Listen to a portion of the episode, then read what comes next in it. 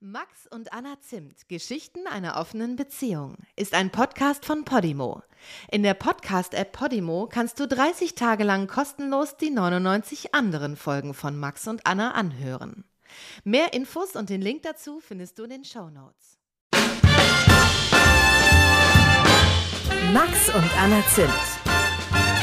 Geschichten einer offenen Beziehung.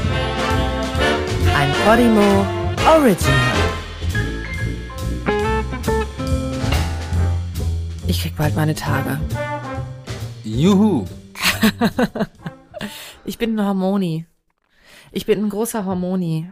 Und ich habe ähm, bei Edeka an der Kasse heute fast geweint, weil was Liebes passiert ist. Und dann bin ich fünf Minuten später, bin ich wütend. Das ist meine Stimmung. Mhm. In welcher Stimmung bist du? Ich, ähm, ich habe schon wieder das, das Problem mit diesem Sprichwort. Wie ist es auf Eiern laufen? Man läuft nicht auf Eiern. Eierschalen. Äh, auf, roh, wie auf rohen Eiern laufen? So fühle ich mich. Ich lebe mit wem zusammen, der bei dem Hormone toben. Hast du aber das Gefühl, wenn ich mich so verhalte, ist es meine Schuld oder bist du dann auf die Hormone wütend? Das ist eine Art Fangfrage.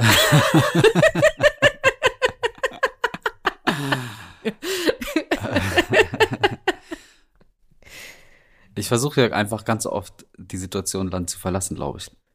Weil ich denke. Aber vorhin hast du mich sehr geärgert. Aber ich saß in meinem Zimmer auf dem Stuhl und ja. du saßt in der Tür. Ich konnte das auch nicht so richtig verlassen, die Situation.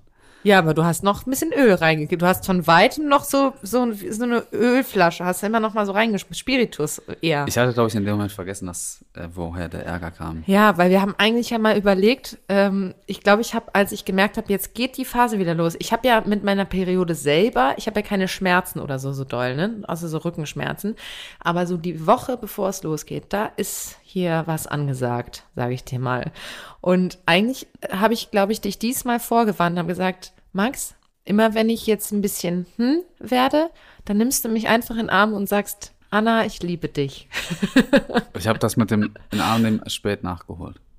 Spät nachgeholt. da bin ich schon Wut in Brand rausgerannt. ja.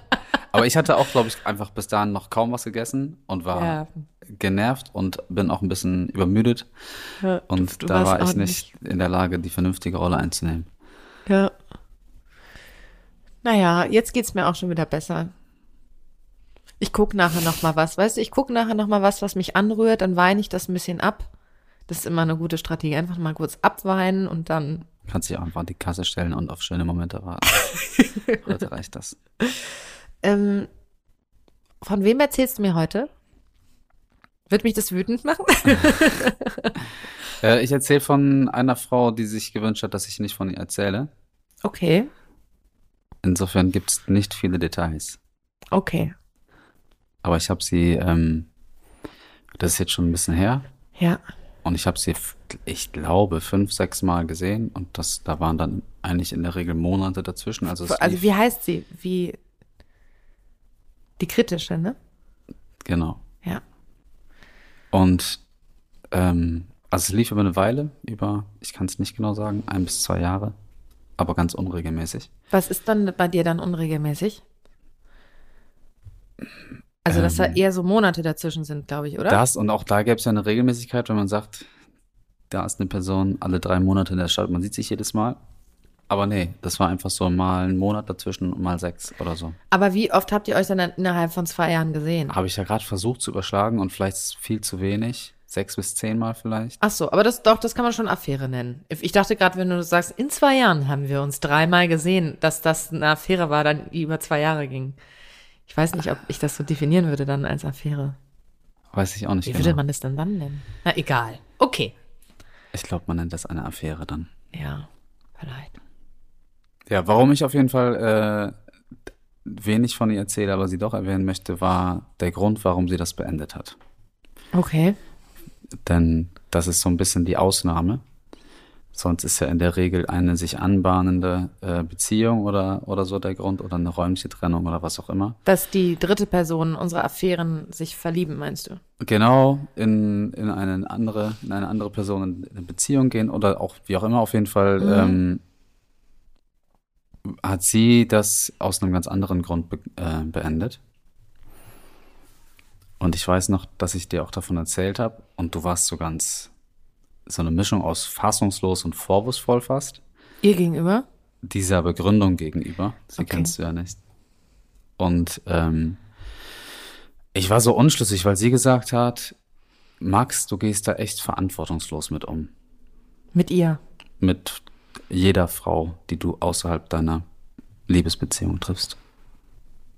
Da bin ich schon wieder fast ein bisschen garstig. ja, weil ich das. Ja, okay. Nee, weißt du was? Ich atme durch.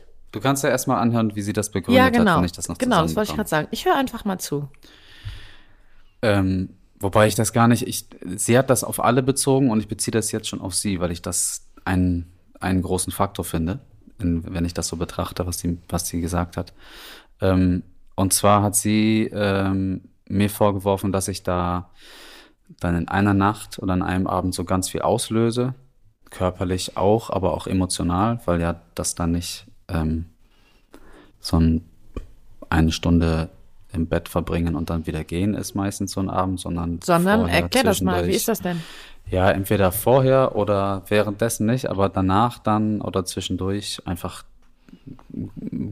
intime Gespräche, die da stattfinden. Also nicht zwangsläufig, aber es kommt dazu. Und dann ähm, kommt das ja auch mal vor, dass die eine oder der andere sich so das Herz ausschüttet, mhm. vielleicht über irgendwas, über eigentlich eine Unglücklichkeit, die gerade äh, so vorliegt oder noch nicht bearbeitet ist. Und äh, ach, auch insgesamt so Gespräche über Familienverhältnisse und wie hast du eigentlich so Kontakt zu den Eltern zum Beispiel, ist ja manchmal auch interessant oder, oder so etwas. Ja. Und ähm, wie du, du ja auch schon ein paar Mal erwähnt hast, bin ich jetzt nicht der größte Kommunikator, was so WhatsApp, Telegram und andere Social Media angeht. Da bin ja. ich ein bisschen einsilbig manchmal. Ja. Und ich glaube, was ähm, diese Frau sich eigentlich gewünscht hat, war, wenn es zu diesen Gesprächen kommt, in der ich sie irgendwie auch auffühle oder da äh, irgendwas aufkratze vielleicht in dem, also gar nicht bewusst, dass ich da so fies nachbohre, sondern dass einfach dann ein Thema besprochen wird,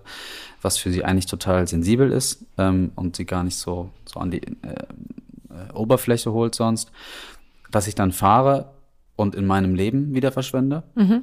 und sie aber dieses, diese offene Wunde hat quasi, sage ich mal. Mhm. Also auf der einen Seite die offene Wunde, weil da vielleicht Themen besprochen wurden, die sie sonst nicht an sich ranlässt. Ähm, und die offene Wunde, da ist es so ganz zu ganz viel Nähe gekommen. Mhm. Und dann ist wieder völlige Abstinenz, weil eben dann auch keine Anschlusskommunikation stattfindet. Und sie hat gesagt, das ist halt total fahrlässig. Was hätte sie sich denn gewünscht?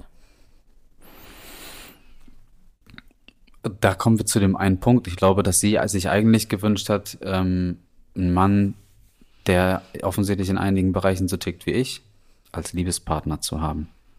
Also eine feste Beziehung. Dass dann eben nicht nach aufgebauter Nähe dann erstmal die Leere kommt, ähm, sondern die Nähe bestehen bleibt. Hat sie sich in dich verliebt? Ähm, also wollte sie mit dir diese Beziehung führen? Äh, nee, das würde ich nicht sagen. Du meinst, sie hat eher an dir erlebt, was sie vermisst oder was sie sich wünscht ja, zukünftig, ich glaub, aber nicht mit dir. Genau, also zukünftig und auch aktuell, glaube ich. Mhm.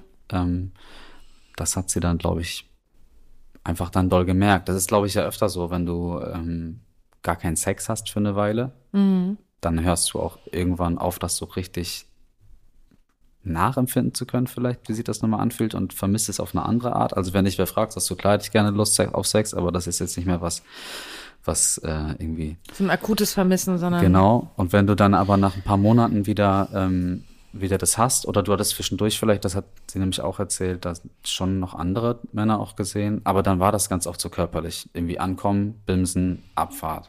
Mhm. Was dann, wenn sie sagt, die Nähe, die sich aufbaut, ist das Problem ähm, ja fast fairer ist.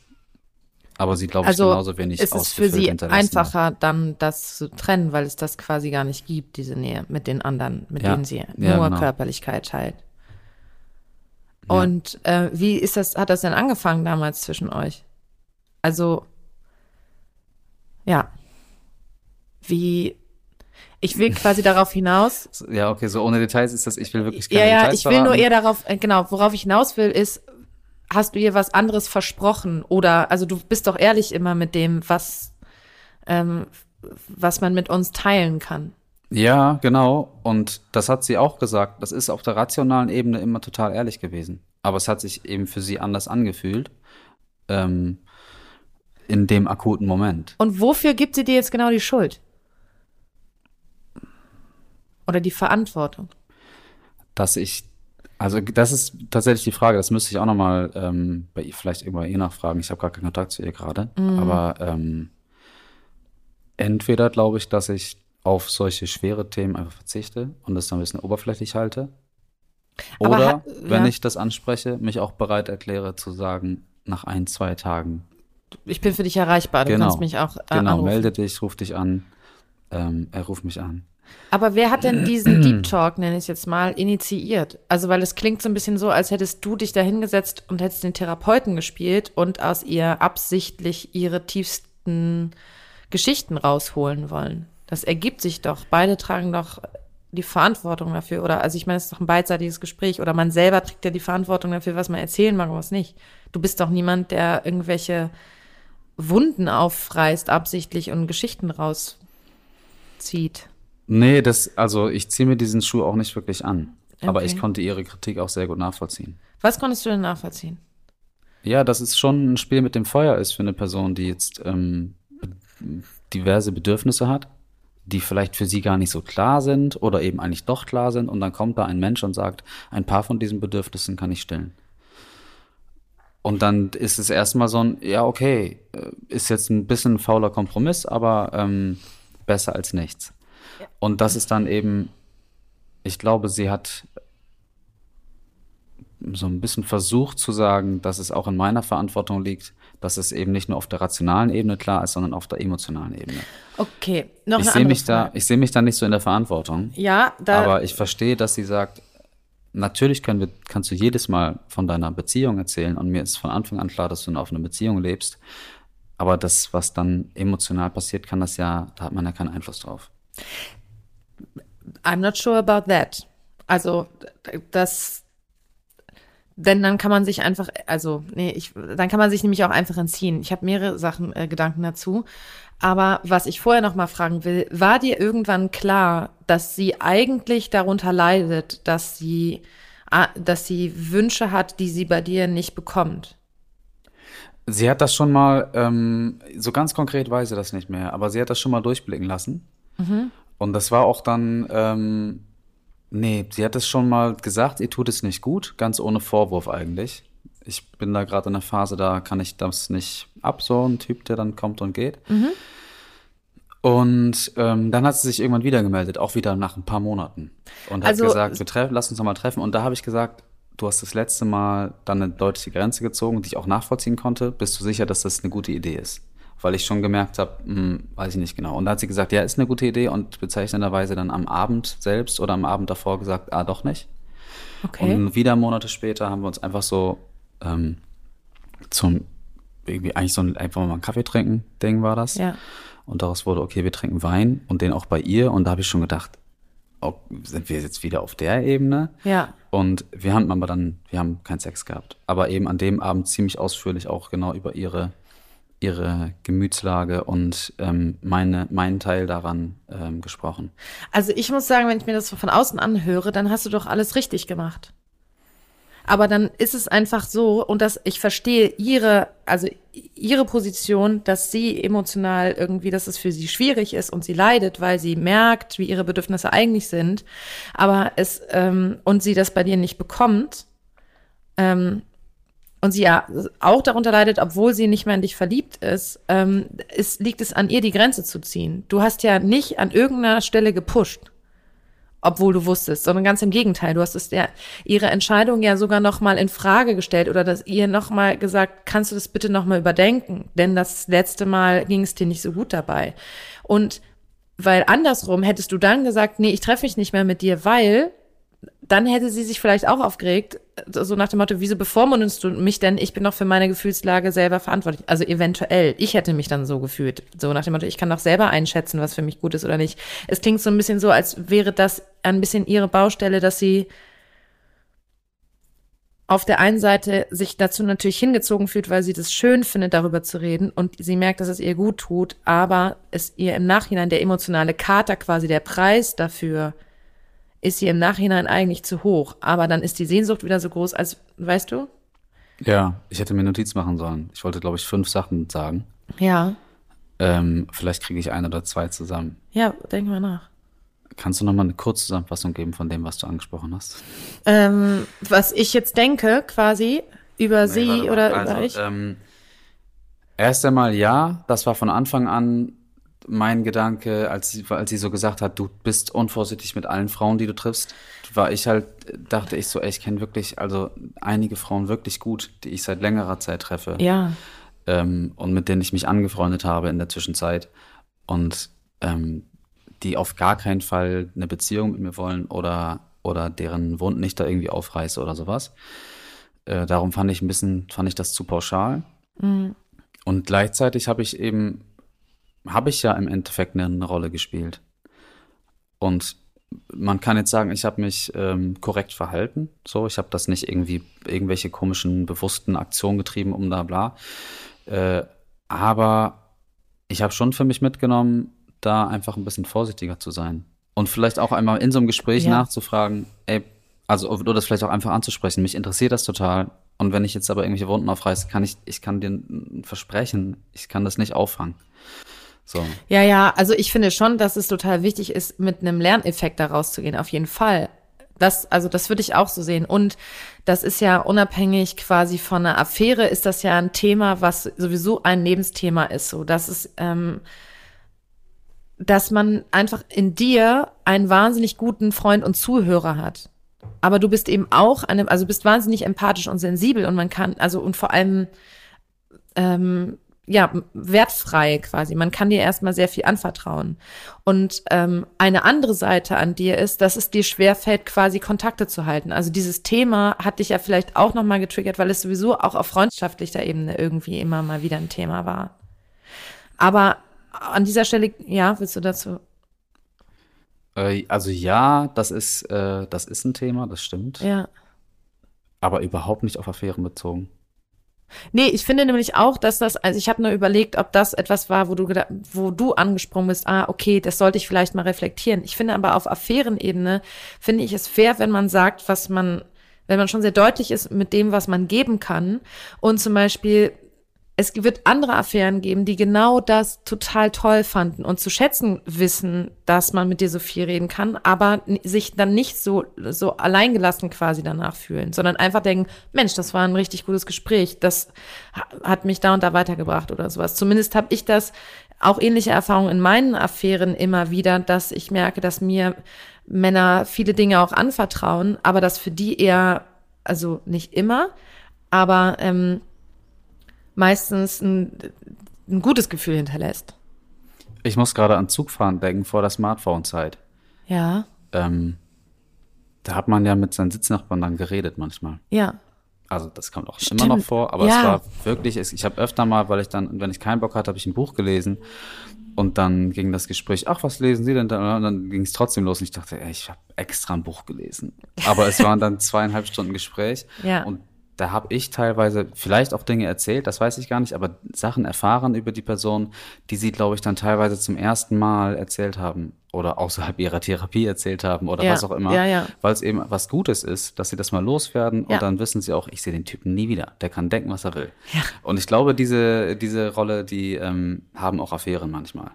Oder also die Affären ja, dass doch, sie dir also so wir unverbindlich oder ich in einer Affäre schon, dass sie wissen, okay, der ist ein Typ, der versteht mich auf irgendeine Art und Weise, sonst mhm. würden wir uns jetzt nicht irgendwie, würden wir kein, keine schöne Zeit zusammen haben. Ja.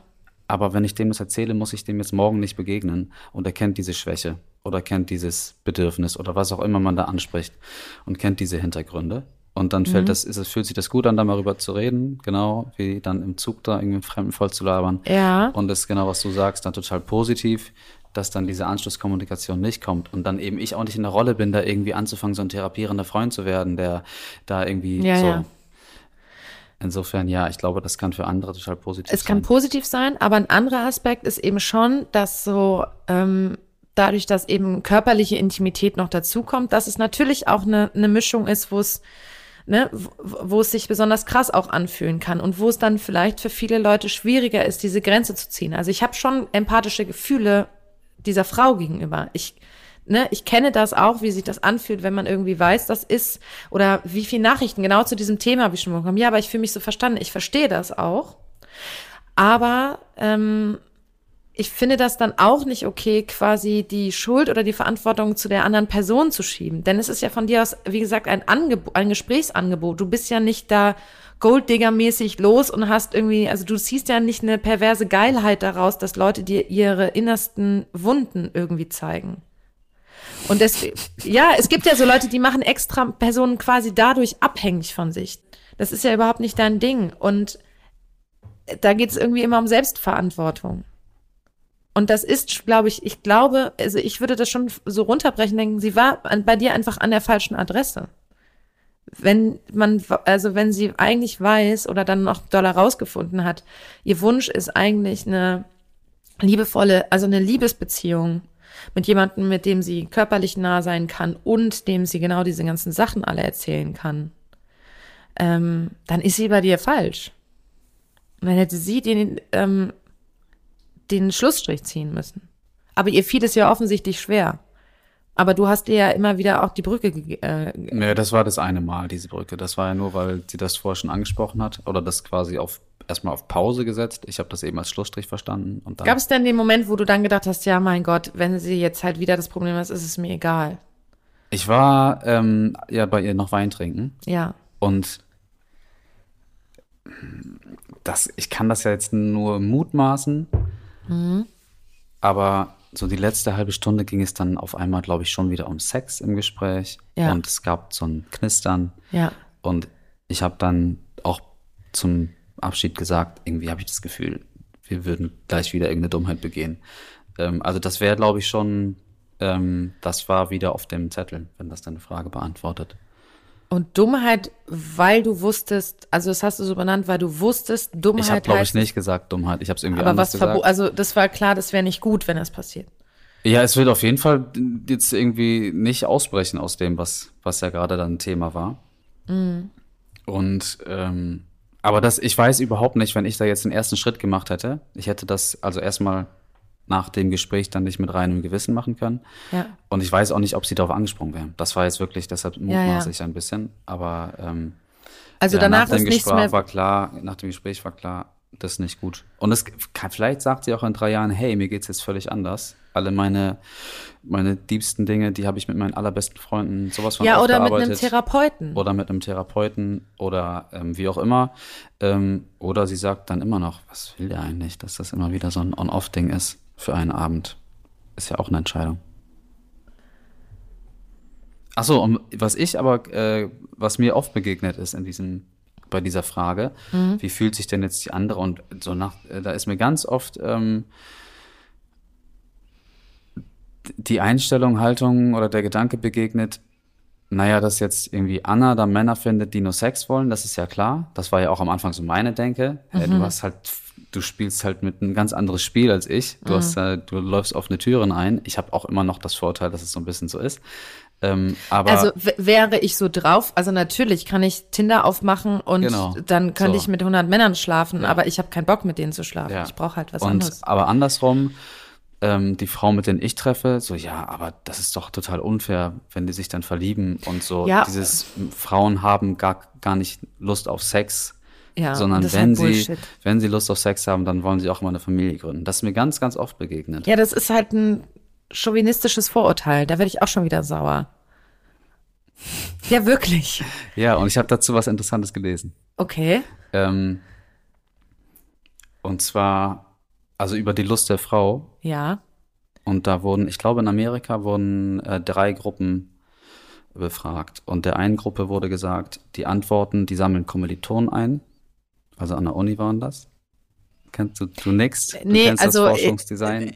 Äh, ja, nee, ich kenne es aus einem anderen Versuch. Ah, Kann ja. ich gleich glaub, sonst auch nochmal erzählen, aber es geht, ja. Und die zweite Gruppe, da wird erzählt, dass, ähm, dass es anonym ist. Ja. Ohne zu wissen, wer es abholt. Und die dritte Gruppe, ähm, die werden an so wer diesen Fragebogen abholt. Ach so. Das ist ja bei der ersten so die Unsicherheit, die da reinspielt, dass das ein Kommilitone, mhm. Kommilitone lesen könnte. Eine Kommilitonin. Mhm. Ähm, und die dritte Gruppe wird an so ein Gerät angeschlossen und der wird erzählt, das sei ein Lügendetektor. Mhm. Das ist zwar keiner, aber die denken halt, jede Lüge fliegt auf. Mhm.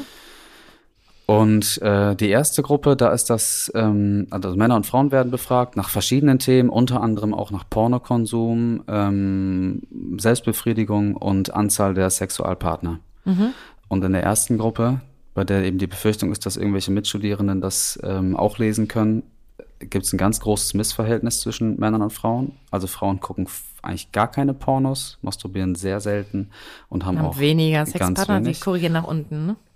Das kann man daraus wohl schließen. Und die Frauen, die ähm, bei denen das anonym ist, die sind da so ein bisschen offener mhm. äh, gewesen in ihren Antworten oder in ihrem Leben. Mhm. Und äh, die Frauen, die davon ausgehen, dass sie die Wahrheit sagen müssen, die gucken genauso viel Pornos, masturbieren mehr und haben mehr Sexualpartner als die Männer im Schnitt. Ja. Und da dachte ich, hey, also die, die soziale Norm, die damit genau. reinspielt, genau.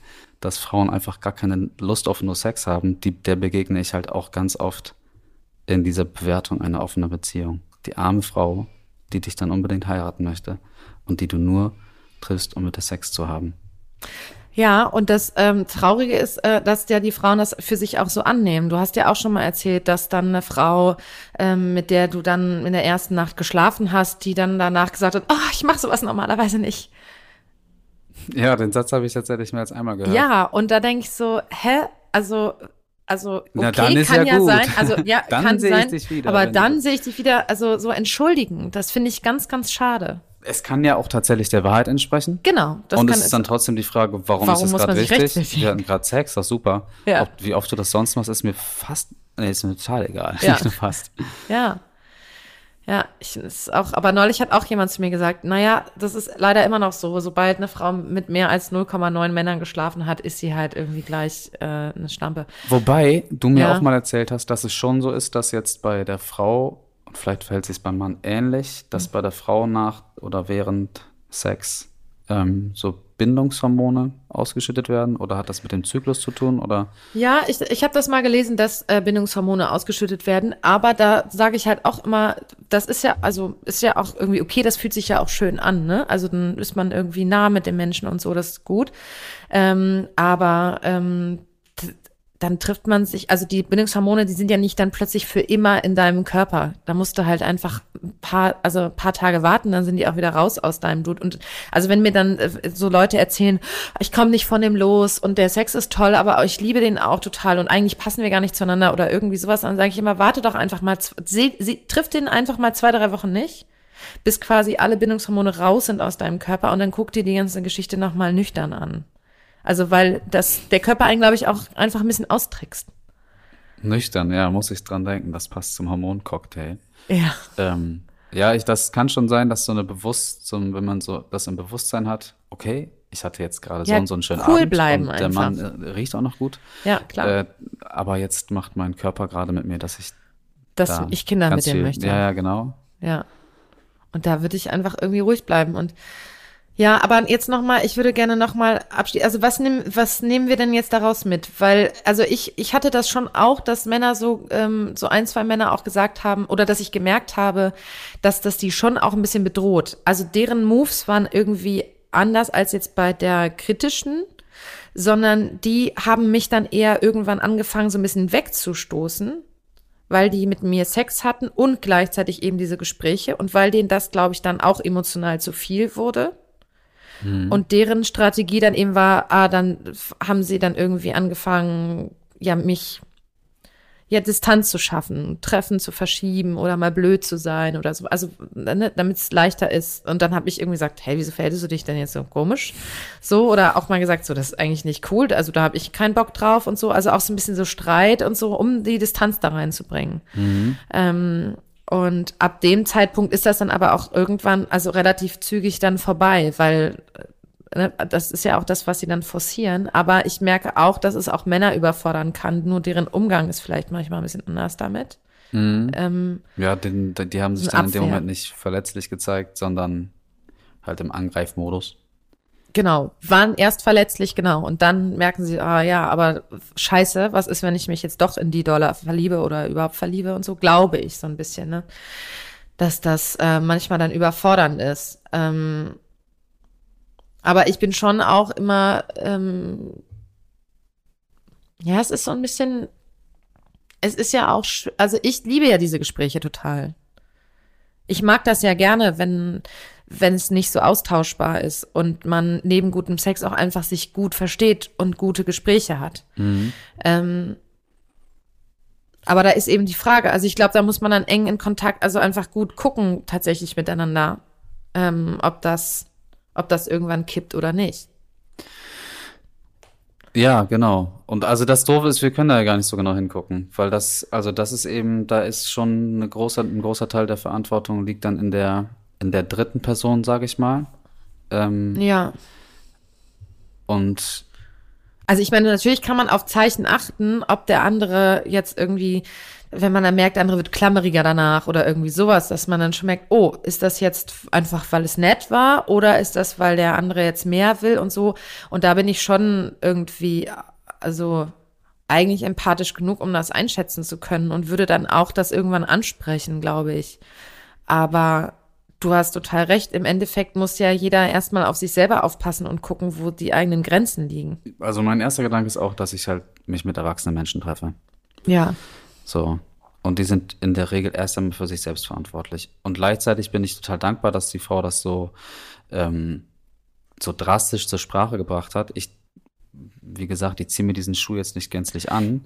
Aber das, also insgesamt finde ich das ja super, wenn sich ein Mensch unwohl fühlt in einer, mit einer Situation, die viel mit mir zu tun hat, wenn ich die Rückmeldung bekomme. Ja, zu 100 Prozent würde ich dir da zustimmen. Aber zu sagen, also so 100 Prozent in die Opferhaltung zu gehen und Gar zu sagen, du bist der Täter. Ja, so mehr so ein, ich fand das Pauschale so schwierig. Und ich habe ja. dann auch beim nächsten Treffen mit einer sehr langen ähm, Affäre, habe ich das dann angesprochen und gesagt, ey, mal ehrlich, ähm, muss ich mir Gedanken genau. machen. Genau. Ja. Ich sehe das bei so, bei, das quasi so eine so eine Schwarz-Weiß-Malerei war eigentlich. Ja. Und die hat schallend losgelacht und gesagt, ich bin da ganz toll im Weiß- oder Graubereich, wenn Schwarz jetzt heißt, dass es für mich was Schlechtes ist. Ähm, ja. Und war eben auch der Meinung, das hat, das hat dann individuelle Gründe. Ja, aber es ist doch gut zu wissen, dass man da nochmal vielleicht auch mal nachfragen muss oder einfach besser hingucken muss. Also für mich jetzt auf jeden Fall. Und auch zu merken, ich glaube, ich spreche mit ihr darüber, wenn ich weiß, sie hat andere Menschen darüber zu sprechen. Das ergibt sich ja auch in dem Gespräch. Nochmal, sie, hat sie, hat sie, hat die Person einen Freundeskreis. Und wenn ich jetzt mit ihr über was Schwieriges rede, weiß ich, dass sie das auch woanders loswerden kann. Oder bin ich dann derjenige, mit dem sie über diese Themen redet? Und der will ich ja nicht sein. Also gerne auch mal, aber nicht der Einzige, weil ich das gar nicht erfüllen kann. So, und da kann ich ja auch genauer hingucken. Schmeichelt dir das, wenn dir Menschen persönliche Sachen so erzählen? Also gibt ist das auch so ein zusätzliches positives Feedback für dich innerhalb so einer Affäre?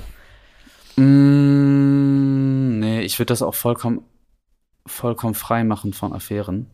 Ich hatte das jetzt kürzlich wieder, da war ich ähm, beim Freund von mir mhm. und ähm, da saß ein Freund von ihm, der für mich aber nun Bekannter ist. Und wir haben auf dem Balkon gesessen und dann irgendwie ähm, in anderthalb Meter Abstand ähm, ein Gespräch geführt und das ging auf eine ganz andere Ebene als vorher. Sonst war das so ein sympathisches Ding und so und bla. Und mhm. das ist ein Dude, den finde ich in keiner Weise attraktiv. Und ich habe aber gedacht, hey, cool. Also es hat einfach, das hat, glaube ich, jetzt mein Leben bereichert. So, ich kenne jetzt mhm. Facetten von einem anderen Leben und habe da vielleicht mal eine andere Perspektive kennengelernt oder sowas. Und das freut mich dann schon. Aber ich habe jetzt bei ihm und dann auch bei Affären, die mir irgendwas Intimes erzählen, kein, kein das berauscht mich jetzt nicht. Aber es, ich finde das grundsätzlich schön, wenn es da irgendwie, wenn dann so ein anderes Niveau auf einmal stattfindet. Und mir auch dann vielleicht den Raum gibt, mich auch nochmal neu zu öffnen.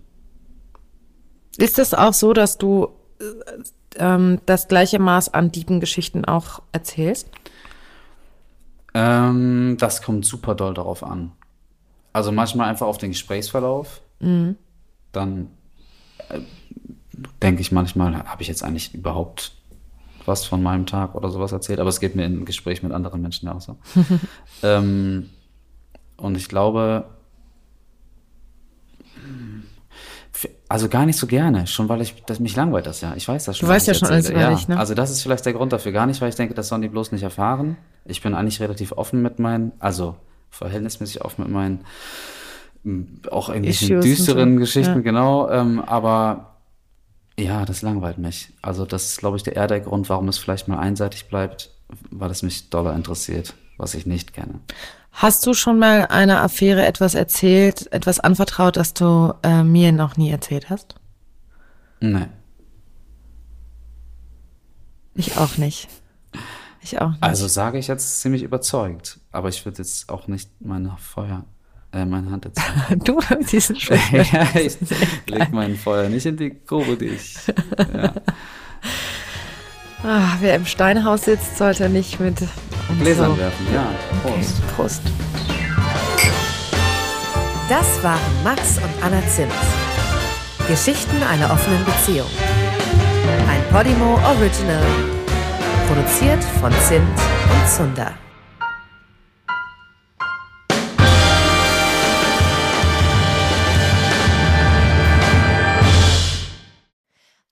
Und Anna Zimt, Geschichten einer offenen Beziehung, ist ein Podcast von Podimo. In der Podcast-App Podimo kannst du 30 Tage lang kostenlos die 99 anderen Folgen von Max und Anna anhören. Du kannst das Abo jederzeit kündigen. Du wirst auf der Seite deine Bezahldaten hinterlegen müssen, um deine Anmeldung abzuschließen. Aber keine Angst, wenn du innerhalb der 30 Tage kündigst, zahlst du natürlich keinen Cent. Wenn du nach Ablauf deines Probeabos bei Podimo bleiben willst, zahlst du im Monat 4,99 Euro und bekommst weiterhin Zugriff auf alle exklusiven Podcasts und Hörbücher der App. Den Link go.podimo.com slash maxanna und mehr Infos findest du in den Show Notes.